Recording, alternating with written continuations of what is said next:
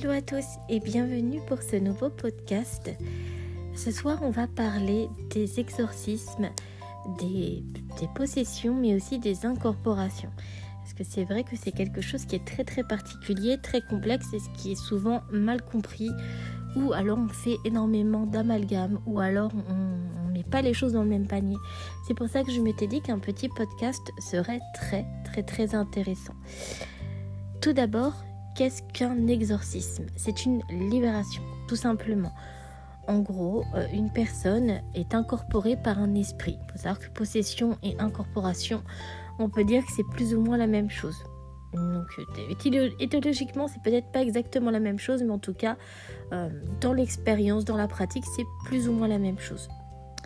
en gros, la personne est habitée par un esprit qui peut être, qui peut être bon.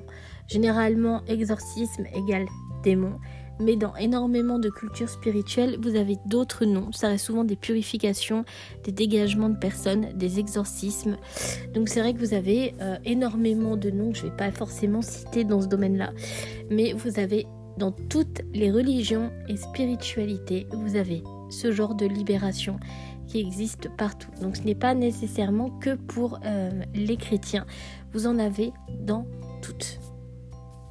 Donc en fait, c'est vraiment euh, lorsqu'une personne a un esprit qui l'habite, qui est accroché à lui, euh, qui lui fait prendre des mauvaises décisions, des mauvaises actions, euh, qui le hante, hein, tout simplement par des cauchemars, par des, par des sensations, etc. Du coup, dans ce genre de figure, on fait donc ce qu'on appelle un exorcisme ou un dégagement de lieu, un dégagement d'habitat, ou qu'importe le terme, comme j'ai dit, ou purification, afin de délivrer la personne de cette emprise paranormale.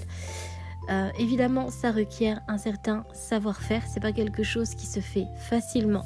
Par exemple, l'Église euh, ont un protocole très long, peut-être même beaucoup trop long, euh, mais comme ils se sont beaucoup fait avoir par des personnes qui étaient dans un imaginaire ou dans une hystérie psychologique, donc maintenant ils prennent vraiment les devants, ils anticipent pour éviter tout problème parce que il faut se rappeler que les exorcismes, ça peut partir très loin, ça peut être mortel. Il y a eu énormément de cas euh, où les exorcismes ont mal fini. Et c'est pour ça qu'aujourd'hui, ils essaient vraiment de se protéger pour éviter les poursuites judiciaires ou en tout cas d'être responsable de la mort de quelqu'un. Euh, c'est pour ça qu'ils font énormément de protocoles, dont notamment le fait de devoir consulter un psychiatre, psychologue, afin de s'assurer que la personne présente bien des certaines aptitudes paranormales. Il faut savoir qu'il y a une liste qui est prédéfinie. Euh, par exemple, vous allez avoir la xénoglossie, c'est-à-dire qu'en gros, le fait de parler un langage inconnu, euh, de parler une langue inconnue. Euh, ça peut être aussi par exemple une inversion des yeux. En gros, la personne va changer au niveau de l'iris de ses yeux. ça peut avoir, ça peut par exemple des personnes peuvent avoir des yeux qui deviennent noirs comme des personnes qui peuvent avoir les, yeux injectés de sang. Euh, qui parlent aussi une voix qui n'est pas la sienne. Euh, ça peut être aussi des... Enfin, vous avez une liste importante au niveau des possessions euh, par rapport à ça. C'est aussi le fait, par exemple, de savoir des choses qu'on n'est pas censé connaître. C'est-à-dire qu'en gros, l'entité présente va pouvoir dire certaines choses. Bon, on est plus parfois dans un cadre médiumnique, mais on va justement y venir par rapport à ça. Parce que qui dit incorporation, on parle évidemment d'écriture automatique ou euh, des incorporations lors des états de transe, choses qui peuvent également arriver. Et c'est vrai que euh, après les séances, vous avez en effet les yeux gorgés de sang. Parfois, vous entendez, vous pouvez même parler des langues que vous ne connaissez pas. C'est vrai que dans ces cas-là, c'est plutôt troublant parce que dans ces cas-là, on est considéré comme possédé alors qu'on est juste incorporé pour des séances. Et c'est vrai que c'est quelque chose qui est particulier. Euh, Évidemment, c'est dangereux. Il hein. ne faut pas croire que c'est facile. Il faut pas croire qu'il n'y a pas de conséquences. Il y a des conséquences pour le corps. Euh, il y a des conséquences aussi pour notre esprit. Hein. C'est un don de soi, mais on le paye très très cher au niveau du long terme. Euh, quand vous débutez dans ce domaine-là, vous le voyez pas tout de suite, mais au bout d'un moment, vous le voyez qui vient progressivement. Et c'est surtout les problèmes de santé qui apparaissent. Hein, parce que force de rester... Euh, de changer de fréquence, de changer d'énergie, le corps réagit très très mal et c'est là qu'on développe des maladies. euh, sur côté que peuvent aussi générer des choses et que par exemple les larves peuvent aussi générer des choses. Parfois vous pouvez avoir des choses qui viennent à cause des énergies. C'est pour ça qu'il faut toujours faire attention à toujours bien se purifier, mais honnêtement, vous pouvez pas vous purifier à 100% dans l'univers, dans le monde euh, et dans les énergies chroniques qu'on vit, on ne peut pas être purifié à 100% malheureusement. Sinon, ce serait bien, mais malheureusement, ce n'est pas si facile que ça. Et c'est vrai qu'aujourd'hui, euh, il y a énormément d'amalgames qu'on entend. Euh, les exorcismes eh bien, on entend souvent exorcisme égale démon. Or, de mon expérience, euh, les incorporations ne sont pas nécessairement que démoniaques. Vous pouvez avoir des entités errantes. Euh, vous pouvez avoir aussi des entités qui veulent juste communiquer. Ça ne veut pas nécessairement dire que ce sont des démons. Parce qu'en fait, il faut se rappeler que dans le terme démon, ça vient du terme daemon, euh, qui veut dire un familier, un esprit. Donc ça peut être bénéfique comme maléfique. C'est juste que la religion chrétienne l'a rendu vraiment euh, d'un point de vue très négatif. En, démonisant euh, les anciennes divinités ou en démonisant euh, les démons, tout simplement, qui étaient chassés par Jésus. Or, Jésus n'a jamais précisé si les entités étaient noires et malsaines. C'était juste le terme demons, donc esprit. Et c'est vrai que par exemple, vous avez le terme djinn qui existe dans la religion musulmane, euh, qui veut dire esprit. Mais ça peut être bénéfique comme maléfique. Et là encore, maintenant, il y a des amalgames où c'est que maléfique, mais de base, ça peut être les deux. Et par exemple, dans la religion juive, euh, on va appeler ça les dibouks. Et ça veut dire la même chose. Ça veut dire entités qui peuvent être bénéfiques ou malicieuses. Ce sont souvent des génies. Parfois, ça peut être des manipulateurs aussi. En réalité, c'est vaste, complexe et ça va dépendre de ce que vous aurez faire. Et c'est vrai que dans ces cas-là, c'est très très compliqué. C'est pour ça que euh, dans ce genre de choses, que vous avez un dégagement. Désolée, je suis un petit peu malade, un petit peu beaucoup. Mais euh, c'est vrai que quand on pratique ce genre de choses, il faut prendre euh, ce qu'on appelle argent comptant. En gros, vous devez vous renseigner sur une quantité astronomique de choses. Et je pense même que mettre des protocoles, comme on parlait tout à l'heure par rapport à la religion chrétienne, ça peut être bénéfique. Moi, par exemple, nous, on a des protocoles stricts avec mon association, euh, parce que parfois ça peut arriver. C'est arrivé que très rarement, mais ça peut arriver. Ça m'arrive aussi en séance privée, lors des soins énergétiques. C'est vrai que dans ces cas-là, c'est mieux d'avoir un protocole. Bon, honnêtement, quand c'est des soins énergétiques, euh, j'arrive toujours à faire en sorte que ça parte. Parfois, ça ne part pas. Euh, c'est déjà arrivé que des entités refusent de partir. Et malheureusement, vous ne pouvez pas euh, aller à l'encontre euh, du libre arbitre de l'esprit. Parfois, vous pouvez négocier, ça fonctionne. Parfois, ça ne fonctionne pas. Vous aurez beau faire appel au guide, s'ils veulent pas, ils veulent pas. Ce qui fonctionne par contre très très bien, dans les cas les plus négatifs et extrêmes, c'est d'appeler Jésus et d'appeler les anges. Ça fonctionne parce qu'on euh, a tellement donné un égrégore que ce soit aux anges, que ce soit à Jésus, que ce soit aux démons, euh, que résultat, on a vraiment généré quelque chose d'énergétique qui peut être à la fois bénéfique comme maléfique. Donc c'est vrai que euh, dans ce domaine-là, c'est mieux d'utiliser Jésus et les anges. Ça fonctionne plutôt bien. Euh, donc c'est vrai que c'est très compliqué, mais je pense que l'aspect psychologique doit être énormément pris en considération. Moi, l'aspect psychologique, je l'ai rencontré à plusieurs reprises dans mes recherches. On va parler de ce qui s'appelle la suggestion. La suggestion, c'est lorsque vous émettez une hypothèse qu'une personne sans discernement va écouter et va abreuver comme étant sa réalité.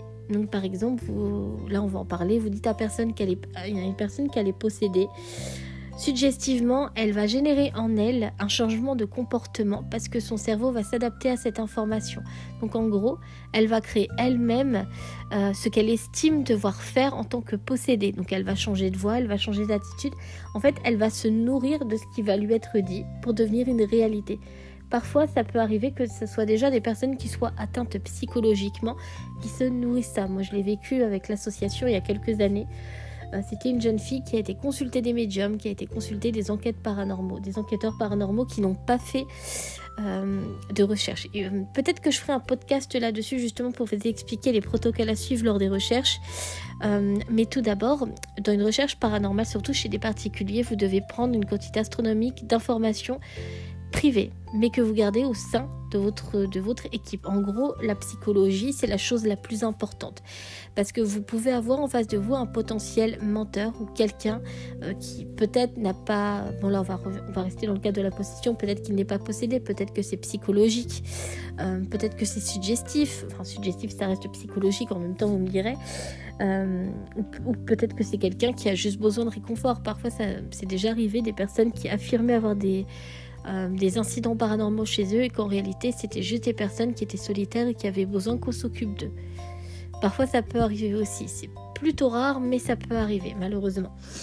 C'est vrai que dans ce domaine-là vous ne pouvez pas affirmer tant que vous n'avez pas pu avancer des preuves. C'est pour ça que généralement on fait ce qu'on appelle un repérage des lieux. En gros, pendant cette phase de repérage, euh, on va enlever les explications rationnelles, c'est-à-dire qu'en gros, on va observer les fenêtres, on va observer les portes, euh, on va regarder si la maison est d'équerre, on va observer s'il y a de la moisissure, s'il y a de l'humidité, euh, comment est le terrain. En fait, on va chercher à éliminer des hypothèses c'est moi je trouve que c'est la phase la plus importante. Si vous avez un médium dans l'équipe, ce qui peut être intéressant pour éviter aussi les suggestions du mental, parce que ça aussi les médiums on s'en rend pas compte, mais quand on nous dit une information, eh ben inconsciemment on peut s'en nourrir pour se créer des ressentis. Ça on l'a déjà vu dans le cadre des recherches, notamment dans les ateliers à plusieurs reprises. Vous dites une idée, cette idée est reprise, cette idée est suggérée. Euh, par exemple, j'avais mis euh, la photo d'un vivant. Euh, mais je n'ai pas précisé. Je n'avais jamais précisé. Moi, c'est des petits. Bon, là, je le dis que c'est. Souvent, je mets ce piège-là, mais je dis jamais qui. Mais parfois, je le fais pas. Et je, je, le fais une fois de temps en temps. Et en fait, donc, je n'ai pas dit s'il était vivant ou mort. La personne m'a fait un contact défunt. Euh, sauf que la personne était vivante, donc en réalité elle a fait ce qu'on appelle une lecture d'âme parce qu'elle a dit quand même des choses par rapport à cette personne-là qui lui ressemblaient des choses en effet qui se sont produites. Donc c'est vrai qu'elle a été, euh, elle a quand même donné des détails qu'elle ne pouvait pas savoir. Mais la personne était vivante, donc c'était pas un défunt. Donc suggestivement, elle a cru communiquer avec un défunt. Donc vraiment dans ce cadre-là. C'est pour ça que nous, par exemple, dans les protocoles de recherche, on va enlever, par exemple, euh, moi en tout cas, dans, mon cas, parce que parfois je suis toute seule à devoir gérer, euh, je fais en sorte de ne pas me nourrir. Je demande aux gens d'enlever les choses. Voilà, les choses qui peuvent suggérer des choses. Euh, par exemple, ça peut être des photos, ça peut être des informations. Euh, quand les gens me demandent, m'envoient les photos pour faire des ressentis de lieux, je ne demande pas l'adresse. Je demande à ce qu'ils m'envoient les photos mais qu'ils ne me disent rien et là je fais mon ressenti parce que quand on vous explique les choses suggestivement eh ben ça peut être une catastrophe derrière c'est pour ça que c'est tout un travail tout un protocole et ça, c'est vraiment avec la recherche et l'habitude de pratiquer des recherches qu'on met en place. Qu'au début, euh, je ne faisais pas ce genre de choses, c'est vraiment arrivé sur le tard et euh, sur la pratique en réalité. Mais euh, c'est vrai que ce genre de protocole peut être intéressant. Et par exemple, faites attention aussi à vos croyances. Par exemple, si vous croyez en Satan, dès qu'il va y avoir des manifestations paranormales, vous allez voir Satan partout. Euh, si vous croyez en telle chose, vous allez voir autre chose. C'est vrai que la suggestion de l'esprit est toujours très très particulière, mais dans ce domaine, il faut toujours s'en défaire et il faut toujours travailler en fait de ne pas se laisser influencer, que ce soit à l'extérieur ou euh, à l'intérieur, c'est-à-dire par votre propre esprit et vos propres croyances. Ça, c'est vraiment important. Par exemple, euh, autre exemple qu'on a vu en témoignage dans l'association, quand on faisait des pourparlers, euh, il y avait une dame, alors je sais plus si c'était en pourparler ou suite à une conférence, j'ai un doute, je crois que c'était en atelier il me semble. Enfin bref, c'est pas très très grave sur le fond. Euh, la dame nous a dit qu'elle avait des implants extraterrestres dans la tête et qu'en réalité on s'est aperçu que au cours de, la conversation qu'elle avait été voir un hypnotiseur et donc c'est l'hypnotiseur qui lui a émis par suggestion comme quoi qu'elle avait euh, des implants extraterrestres. Il faut savoir qu'avec 6 ans de pratique derrière moi en professionnel, euh, même si maintenant j'ai arrêté pour me consacrer euh, vraiment à ma vie spirituelle, mais surtout à beaucoup d'autres choses derrière sur lesquelles je vais travailler ces prochains mois, eh ben, je n'ai jamais rencontré d'implant extraterrestre ou, ou ce genre de choses. Mais le problème, c'est que la personne y croyait, donc elle a émis cette hypothèse-là. En fait, l'énergéticien y croyait. Donc inconsciemment, il a nourri ou créé des énergies de ces implants-là pour le mettre en hypothèse dans la tête de quelqu'un et lui créer cette suggestion-là, sachant qu'avant, elle n'y croyait pas. Et résultat, suggestivement, elle s'est mise à faire des cauchemars avec des implants parce que ça a nourri une énergie. C'est pour ça que dans ce domaine-là, vous devez faire attention. Euh, quand vous, vous devez faire attention à votre mental. C'est important dans le domaine de la médiumnité, dans les soins. Attention à votre mental parce que inconsciemment, vous pouvez envoyer des choses. C'est comme par exemple quand j'entends qu'il y a des personnes qui ne font pas de soins avant, euh, qui ne font pas de purification de leur énergie avant un soin. Je trouve ça dangereux parce que euh, dans l'inconscient, vous avez énormément de choses. Tout le monde a des souffrances, tout le monde a des peines. Mais surtout, notre énergie, elle est détraquée tous les jours parce qu'on vit dans une atmosphère qui est instable. Les énergies autour de nous ne sont pas stables. Et c'est vrai que ça joue énormément sur nos propres énergies, sans côté que souvent, quand on fait des soins énergétiques, on est tellement sensible aux énergies d'autrui qu'on se chope encore plus de merde parce qu'on est tellement sensible qu'on attire et qu'on apprend euh, à enlever ces choses-là qu'au final, on attire ces choses-là à nous pour qu'elles soient transformées et transmutées. Et c'est vrai que dans ces cas-là, c'est dangereux. Moi, je considère ça dangereux. Qu'importe euh, le système énergétique que l'on va utiliser, je trouve ça dangereux de ne pas purifier son énergie avant. Parce qu'en plus, on se prend une charge supplémentaire, mais surtout, on peut choper les choses. Euh, on peut donner ce qu'on a à l'intérieur de nous euh, à, nos, à, nos, à nos patients. Enfin, je ne sais pas trop comment dire ça. Et c'est vrai que je trouve ça dangereux. Donc, on va se prendre une surcharge énergétique avec le risque non négligeable qu'on lui qu'on leur refile nos larves, nos sangsues ou ce qu'il peut y avoir sur nous.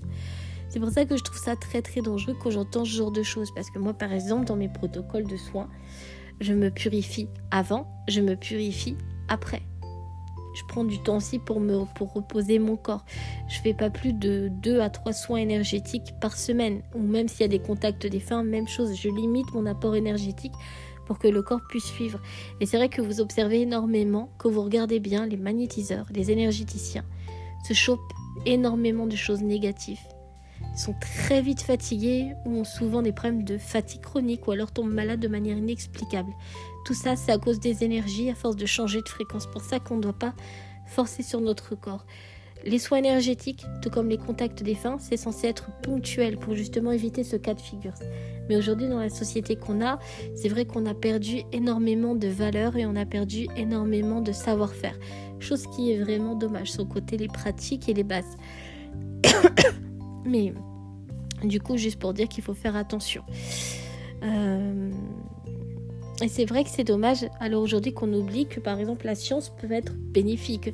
Par exemple dans le domaine du paranormal, je l'ai vu euh, lorsque j'ai fait euh, le podcast La science contre le paranormal. Euh, oui, enfin c'était à peu près ça. que j'ai eu des commentaires notamment sur Twitter qui, commentaient l'article sans l'avoir lu.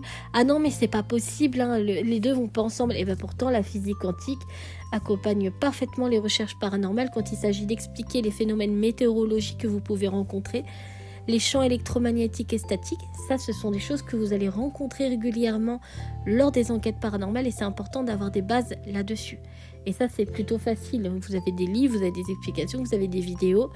Euh, par exemple, euh, l'utilisation de votre K2 peut être faussée à cause des phénomènes météorologiques comme des champs statiques et électromagnétiques. Parce que c'est pas forcément le cas que vous allez allumer votre K2 que c'est forcément à des fins. Si par exemple il y a de, vous pouvez avoir des champs statiques, parce que les champs statiques ça reste dans les murs pendant des années, la science l'a prouvé. Donc ça peut très bien être des champs statiques. Ça ne veut pas nécessairement dire que c'est un défunt. Par contre, voilà, vous pouvez faire la différence. Par exemple, vous pouvez vous poser des questions, vous demandez à des diodes de se, de se lever et que parallèlement, ça fait la même chose. Donc, c'est une conscience qui répond. Là, c'est pas la même chose que des champs statiques sur lesquels vous passez et que ça sonne, mais que ça ne semble pas communiquer avec vous et que ça ne semble même pas euh, réagir ou que vous n'avez pas de ressenti. Ça, c'est important de faire la différence. De même pour les phénomènes météorologiques.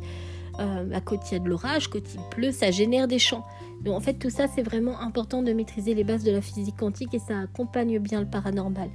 Vous avez aussi des études scientifiques qui ont notamment prouvé que euh, l'excès d'humidité dans une maison ou la moisissure, ça j'en avais parlé justement, provoquait euh, des malaises, des maux de tête, des hallucinations cognitives, visuelles comme auditives.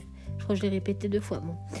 Et c'est vrai que ça peut générer des choses, ça peut générer des dépressions, etc., qui peuvent être prises à tort comme des manifestations paranormales. Ça, c'est aussi important de le savoir. Euh, vous avez l'eau aussi qui est chargée d'ondes électromagnétiques qui peuvent, en fait, on remarque beaucoup dans les cas de paranormal, d'affaires paranormales où l'eau a son importance. Et je pense que l'eau, elle génère beaucoup de choses, mais elle peut générer à la fois euh, des champs électromagnétiques qui peuvent être naturels comme des champs énergétiques qui peuvent être d'une toute autre nature qui n'est pas encore compris par la science, c'est-à-dire les défunts. Mais c'est vrai que euh, la, physique quantique a énormément de choses qui expliquent bien.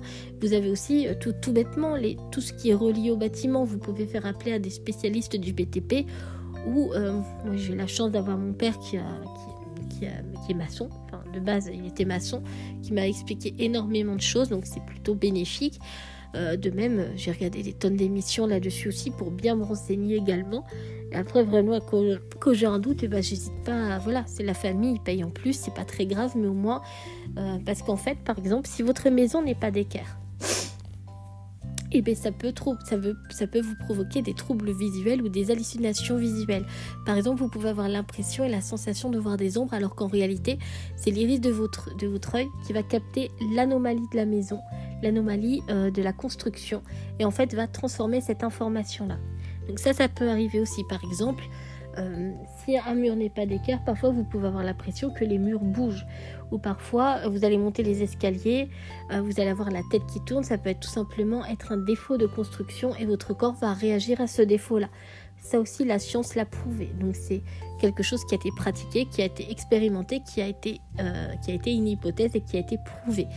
Je pense qu'au bout d'un moment, quand la science peut prouver ce genre de choses, c'est important de garder, même si pour nous, voilà, c'est pas forcément compatible. Pour moi, c'est des explications qui peuvent être, euh, euh, parce que dans ce domaine-là, tout n'est pas forcément paranormal. C'est comme que, que vous avez des médiums qui crient haut et fort qu'il y a des esprits partout, alors que non. Vous avez des champs électromagnétiques partout, vous avez des champs énergétiques partout, par contre des défunts, vous n'en avez pas partout. Sinon, on ne pourra même pas sortir de chez soi.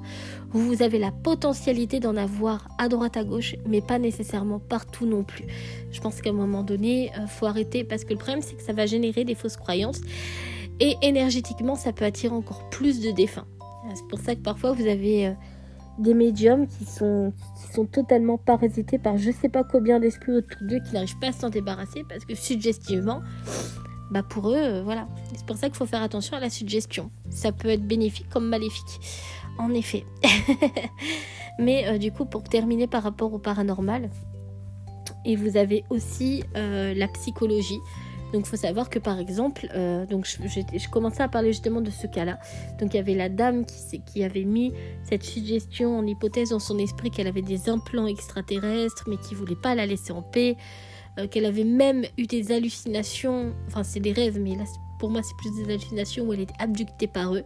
Donc vous voyez à quel point la, la puissance, la suggestion, ce que votre cerveau peut faire énormément de choses. La puissance même euh, bah, du cerveau est incroyable en fait. Et c'est vrai qu'à partir du moment où vous générez une idée, eh votre cerveau nourrit cette idée jusqu'à provoquer des hallucinations. Après, ce n'est pas forcément le cas systématique. Par exemple, dans la médiumnité, euh, moi j'ai connu des médiums qui vivaient dans un imaginaire total, qui se faisaient des films, qui, voyaient des défunts à droite à gauche. Euh, qui disait tout et n'importe quoi et qui était par exemple dans une espèce d'effet Barnum un petit peu, voilà, euh, qui disait tout et n'importe quoi aux gens, euh, en fait vous apercevez que c'était aussi des suggestions. En fait ils se mettent eux-mêmes dans le mental qu'ils étaient médiums, mais attention, quand on est médium, ça part d'abord par des intuitions, des sensations, par de la télépathie, par de l'empathie, par de l'hypersensibilité. Ça part par une quantité astronomique de choses, ça commence aussi par de la pratique et du savoir-être et du savoir-faire. C'est pas juste je suis médium, c'est cool, c'est je suis médium avec mon éventail de conneries. Et c'est vrai que je me suis aperçue que vous aviez énormément de personnes qui avaient ce problème de paraphrénie. En gros, c'est des hallucinations chroniques euh, qui peuvent être de nature, euh, ça peut venir de la psychopathie, ça peut venir de la névrose, ça peut être de pas mal de choses. En fait, c'est lorsque vous vivez intégralement dans le mental comme étant une réalité absolue. en gros, c'est un peu vivre dans le monde de oui qui correspond que vous fabriquez vous-même. Et c'est vrai que vous avez énormément de médiums qui ont ce problème-là, ou des personnes qu'on a pu rencontrer dans le cadre de notre association qui justement ont croisé ce genre de personnes. Évidemment, c'est pas systématiquement le cas. Euh, mais ça peut arriver. En fait, c'est des personnes qui n'ont pas travaillé euh, leur intuition et qui se sont mis à visualiser pour ça qu'il faut pas, en fait, dans la médiumnité, bout d'un moment, vous apercevez que vous ne devez pas titiller votre imaginaire. Vous ne devez quasiment même pas euh, l'utiliser. Ça vient tout seul. Euh, par exemple, quand je fais des peintures médiumniques, euh, ça vient tout seul. Quand j'ai des contacts défunts, ça vient tout seul. Je cherche pas à gratter l'information. Tout vient tout seul. J'ai pas besoin d'aller chercher à gauche. Je pose pas de questions non plus. Je laisse venir. Et vous allez voir que très vite la différence se fait. Parce que comme vous n'émettez aucune suggestion au cerveau, le cerveau va capter les informations qu'il va percevoir par la télépathie. Donc en gros, c'est là que vous allez recevoir de réelles informations que dont vous ne pouvez pas avoir la suggestion. Et ça, c'est vraiment, je trouve ça plutôt cool, au final, de faire comme ça. Parce qu'au démarrage, bon, moi, j'ai jamais eu trop ce problème de suggestion-là. Parce que moi, ça a toujours été inné, donc j'ai toujours laissé faire. Donc du coup, j'ai pas eu ce problème-là.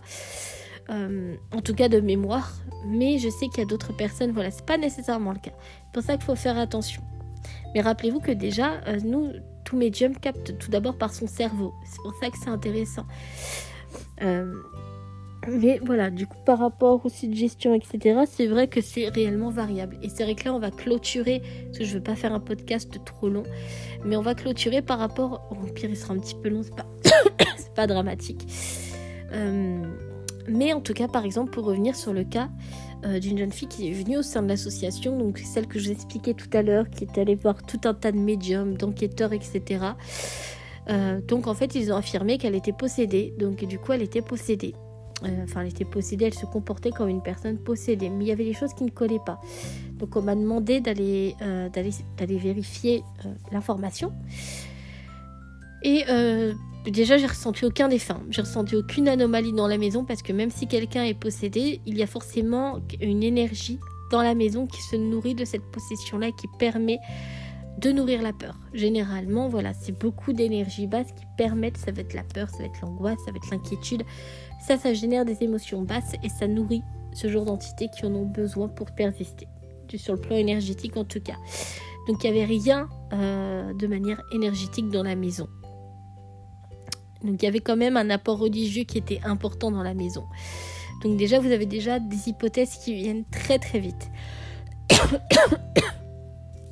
Ensuite, euh, il y avait des choses qui ne collaient pas et il y avait cette petite voix qui me disait, cette petite voix nommée esprit, euh, qui me disait mais euh, il y a un truc, il y a un truc, il y avait un truc, je le sentais, il y avait quelque chose de caché, je le sentais. Et en posant des questions, suivant mon protocole avec mon listing de questions, du coup j'ai demandé est-ce qu'elle a des maladies mentales? J'ai vu que sa mère me mentait, je lui ai dit écoutez c'est bon, pas besoin de mentir, je vais pas vous engueuler ni rien. Et au final sa fille était schizophrène et avait arrêté son traitement psychologique parce qu'en fait elle était persuadée euh, que c'était pas la schizophrénie le problème mais que ça venait des esprits. Alors qu'en réalité elle avait bien un trouble mental mais en fait elle a écouté des, médiums qui lui affirmé que ce n'était pas le cas. Or, euh, les maladies mentales existent, ça ne veut pas dire que tout est relié aux esprits, que tout est forcément énergétique. C'est juste une modification des chimies du cerveau et ça peut arriver à, n'importe lequel d'entre nous. D'ailleurs, je pense que pour capter l'au-delà, je pense qu'en effet, nous avons une modification chimique également, que vous regardez comment nos perceptions sont faites et comment vous avez des transformations énergétiques dans la chimie du cerveau. C'est pour ça que je pense qu'en fait, on peut capter des choses qui ne sont pas encore comprises et admises par la science parce que peut-être que c'est trop tôt pas forcément trop tôt parce que je pense que la parapsychologie a commencé dans les années 1890. Donc je pense qu'au bout de plus d'une centaine d'années, je pense qu'elle aurait eu de quoi faire de grandes avancées scientifiques si la science l'aurait voulu. Chose qui est dommage. Mais en tout cas, voilà, c'était donc vraiment un cas de suggestion à part entière. Et au final, euh, ce qu'elle avait, c'était donc la schizophrénie avec une TDI donc tout simplement des troubles euh, de la personnalité multiple. Donc elle en avait deux. En fait, elle a, elle a créé elle-même en fait ce TDI là, où il y avait elle qui était consciente, où il y avait la personne possédée et le démon. Donc en fait, elle s'est créée trois euh, entités, sachant que le démon portait le nom de Satan. En fait, elle n'a pas été chercher loin.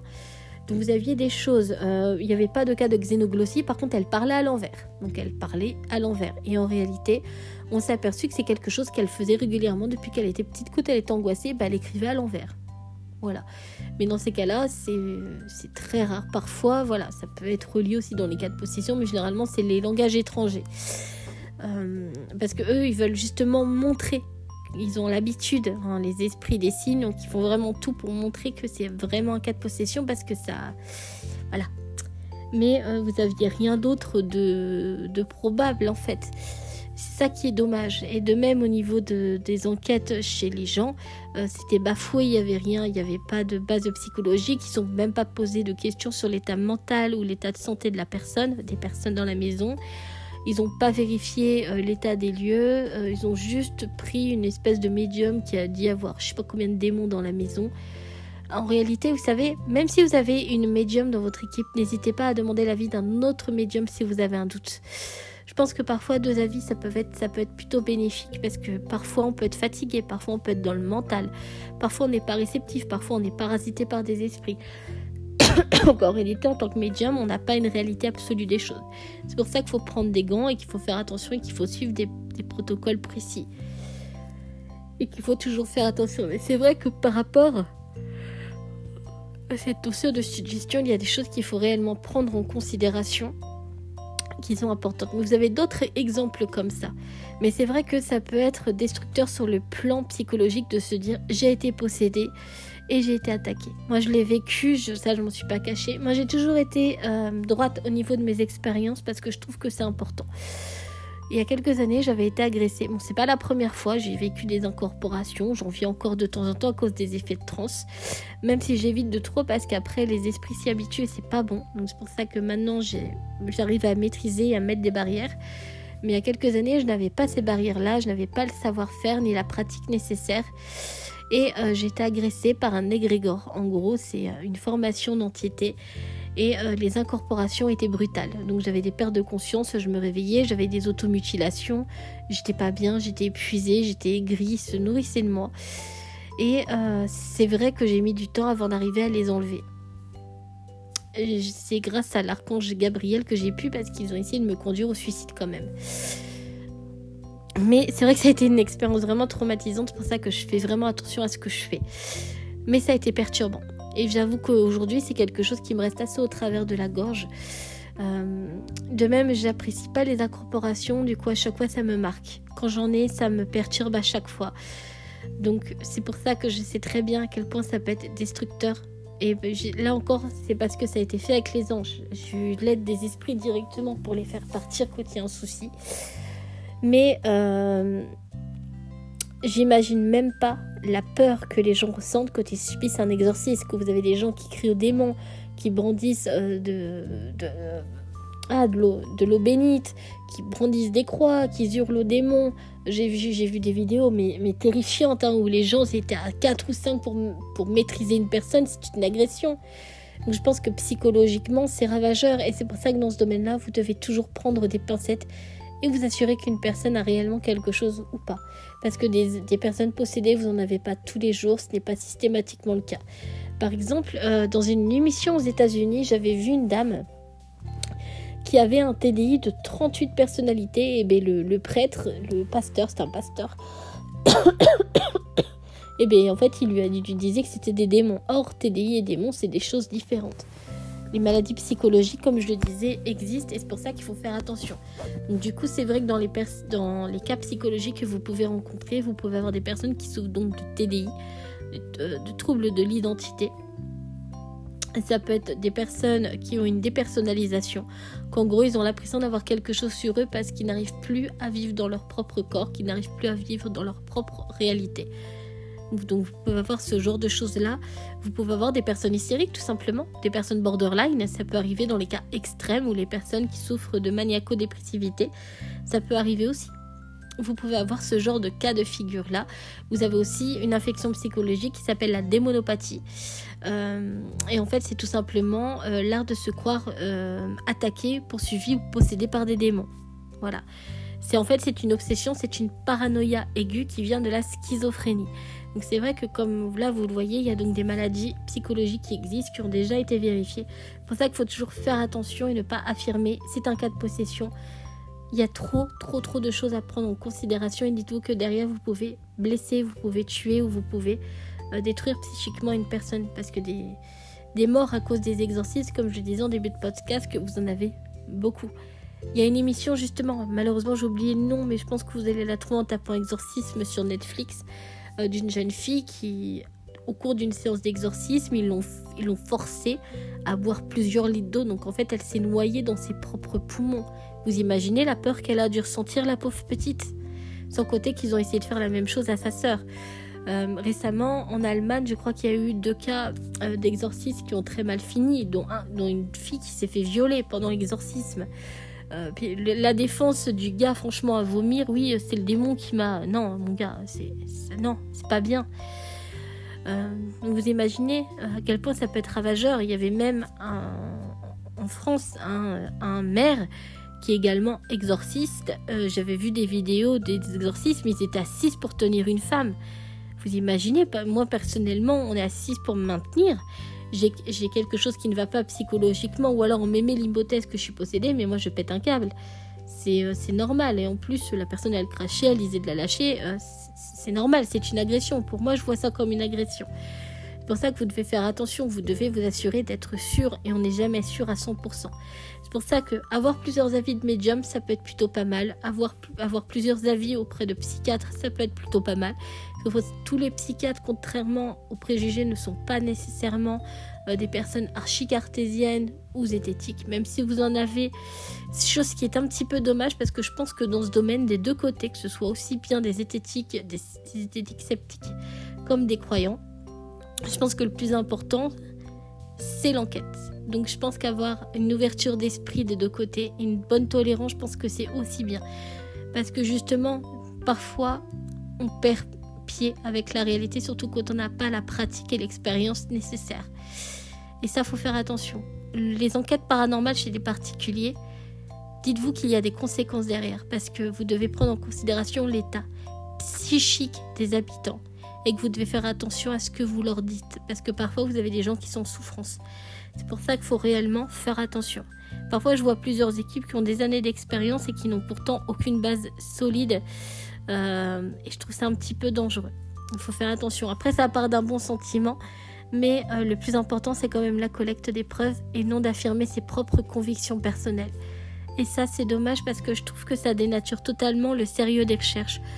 Et c'est vrai qu'aujourd'hui, quand vous regardez, vous avez très peu de chercheurs qui utilisent des protocoles qui utilisent euh, des bases solides ou qui utilisent la psychologie ou la science. Et ça, je trouve ça dommage parce qu'au final, ça dénature déjà la recherche et surtout ça empêche d'avoir une vision euh, plus ou moins cartésienne. Parce que l'ouverture, c'est bien, mais il faut se rappeler aussi que tout n'est pas nécessairement paranormal ou démoniaque ou de nature énergétique, enfin de nature... Euh, nature démoniaque ou autre. C'est pour ça que vous devez euh, faire attention et aussi par rapport aux religions. Donc je vais clôturer le podcast avec ça. Euh, avant de donner des prières, avant de donner ou de dire prier telle chose, telle chose, telle chose, renseignez-vous d'abord sur les religions des gens. Ça vous aidera à mieux, euh, à mieux cadrer derrière.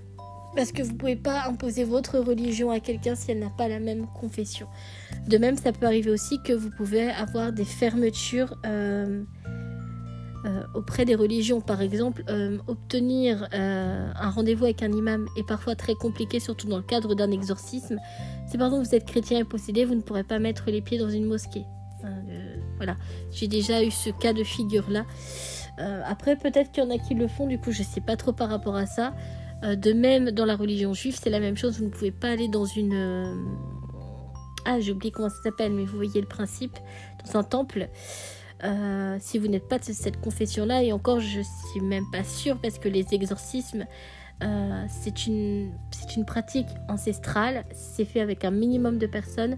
Donc c'est fait à l'abri des regards. Donc c'est vraiment très très particulier et très très organisé. Mais c'est vrai qu'il faut bien se renseigner par rapport à ça.